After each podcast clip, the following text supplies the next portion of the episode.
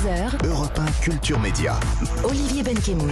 Vous êtes toujours dans Culture Média en compagnie d'Olivia Ruiz pour son roman Écoute la pluie tombée. Vraiment, euh, il faut le lire, c'est c'est mon conseil. Et on, et on va mieux vous connaître avec euh, le portrait très fame de Lisa Marie Marquez, le portrait de notre célébrité avant sa célébrité. Bonjour Lisa Marie. Bonjour Olivier, bonjour Olivia Ruiz. Bonjour. Vous êtes une artiste aux multiples talents, chanteuse, auteure, compositrice, comédienne, désormais écrivaine. Mais comment en êtes-vous arrivée là? On va rembobiner et revenir sur ce qui vous est arrivé avant d'être célèbre. Olivia Ruiz, vous êtes née à Carcassonne un 1er janvier, ce qui fait que vous avez été mentionnée dans le journal régional avec votre photo le jour de Tout votre fait. naissance en tant que premier bébé de l'année. Ma maman était ravie, vous imaginez, moi aussi j'aurais adoré me faire photographier en post-accouchement. Vous grandissez à Marseillette, un petit village. Vous êtes la mascotte du café La Terrasse, café euh, familial qui marque votre enfance avec son ambiance, les gens qui y passent et le jukebox aussi, où passent entre autres les Rita Mitsuko.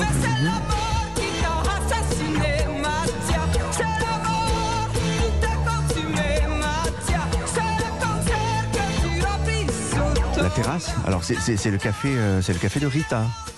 Oui, et c'était le café de mes parents, et c'est toujours un super café tenu par deux jeunes Anglais géniaux. Il y a toujours une petite, une grande photo de moi qui traîne bien cachée au fond. Il est irrésistible ce café avec sa galerie de gueules cassées. Ce sont des figures, des atypiques, des authentiques.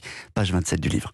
Olivia Ruiz, à l'école, vous êtes une très bonne élève, mais très bavarde. On vous surnomme d'ailleurs avec vo- votre groupe de copines les Pipelettes. Et puis la musique est déjà présente dans votre vie, d'abord en famille. Votre père est chanteur d'orchestre. Vous l'entendez euh, répéter, préparer ses chansons. Et vous-même, vous chantez beaucoup.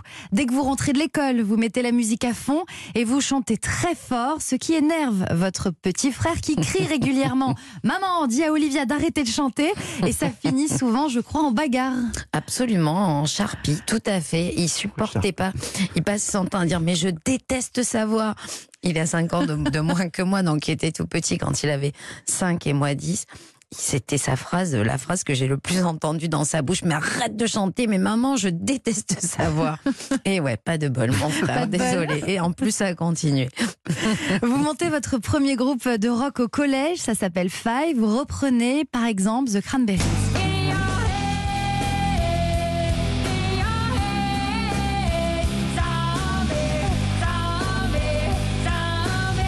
Gagnez même un, un tremplin rock avec ce groupe Five, c'est ça? Plusieurs, mais effectivement, notre premier concert ensemble, c'est un tremplin rock qu'on gagne. Et euh, justement, il y a un festival de cinéma ces jours-ci à Carcassonne et le batteur du groupe Five m'a envoyé adorablement une photo de lui avec Armand Altaï, Ah, qui était présente pour, euh, pour présenter un, un documentaire euh, sur sa vie incroyable euh, auprès de Patrick Devers et de Daniel Auteuil, euh, voilà, dans des années folles. Armand de la Star Academy, mais on va y venir, autres. on va y venir, vous Je allez voir. doute pas. Olivia Ruiz, vous grandissez, vous êtes plutôt une enfant sage, mais vous faites quand même quelques bêtises, comme ce jour où vous discutez sous les arbres avec vos copines. Ensemble, vous vous amusez avec un briquet et vous allumez quelques herbes, sauf que en plein été, ça prend feu et il a fallu Alors. appeler les pompiers pour Ouais, éteindre sauf le que feu. moi, je me dédouane totalement. C'était pas du tout moi, c'était une de mes copines. On n'arrêtait pas de lui dire arrête, arrête, Tiens, tu, tu, tu vas faire une connerie, arrête.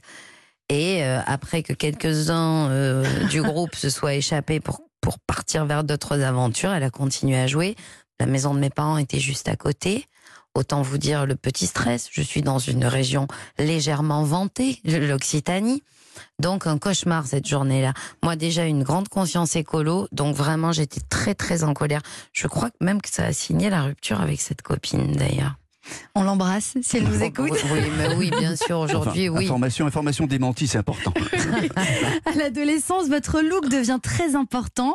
Vous cultivez la différence. Capillairement, vous avez les pointes Mm. roses et puis vous aimez aller au marché aux puces de Narbonne pour dégoter des vêtements originaux, quitte à sécher euh, quelques cours. Mm. Vous vivez aussi un moment euh, de honte devant le c'est moche lycée, à voir, vous savez, c'est cette période.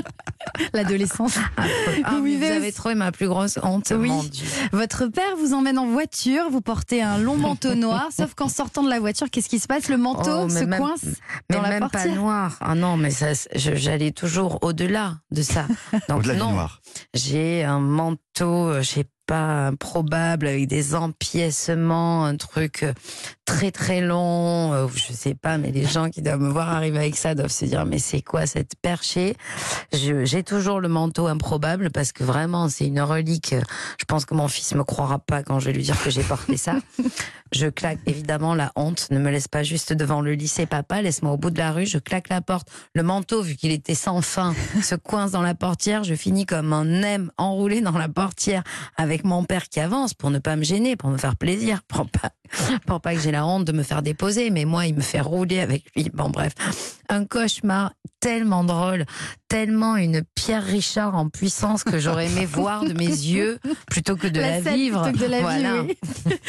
Vous suivez l'option théâtre au lycée, mais la musique n'est jamais très loin. Vous montez un nouveau groupe, un duo baptisé Les Amants. Mhm. Vous vous répétez dans une petite, ca- une petite cave à la Franquille. Vous vous produisez au bar Les Alizés ou au bar Bleu. Et par exemple, vous chantez ça. Il y en a qui vous parlent de l'Amérique.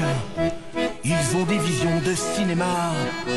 Ils vous disent quel pays magnifique. Notre Paris n'est rien auprès de ça. C'est le groupe Les Garçons Bouchés. Ça s'appelle Où sont-ils donc Mhm, mais qui est une, une, chanson, euh, une vieille chanson réaliste. Et pour la petite euh, anecdote, le, le- le numéro 2, le numéro 1 même de ce duo, Franck Marty, est toujours à ma gauche aujourd'hui sur scène, euh, 25 ans plus tard. C'est beau. Mm. Après le bac, Olivier Ruiz, vous vous inscrivez d'abord en fac de cinéma, puis en BTS communication. Et puis, votre maman entend parler à la télévision d'une école de théâtre et de chant. Elle vous parle de ce fame à la française. Vous décidez de vous Mhm. inscrire au casting. Et ça marche. Vous êtes prise pour participer à la première Star Academy. Les téléspectateurs de TF1 vous découvrent alors avec votre t-shirt des têtes raides à la télévision. Mais vous êtes éliminé aux portes de la finale pour le meilleur, puisque c'est votre univers que vous allez alors développer en entraînant le public avec vous. La suite, on la connaît, et moi, je m'arrête là. Merci Lisa Marie. Merci beaucoup. Elle va trouver des bonnes. Mais oui, mais moi, le feu, j'avais complètement oublié. Mon frère aussi, c'est vrai que j'avais oublié. Faudrait que je lui a demande à l'occasion. frère. Il a l'oreille. Si, euh, si, s'il la déteste toujours autant qu'à l'époque. Dans un instant, notre première indispensable avec Stéphanie Loire. Vous saurez tout. En tout cas, tout ce qui va chalouper cet été.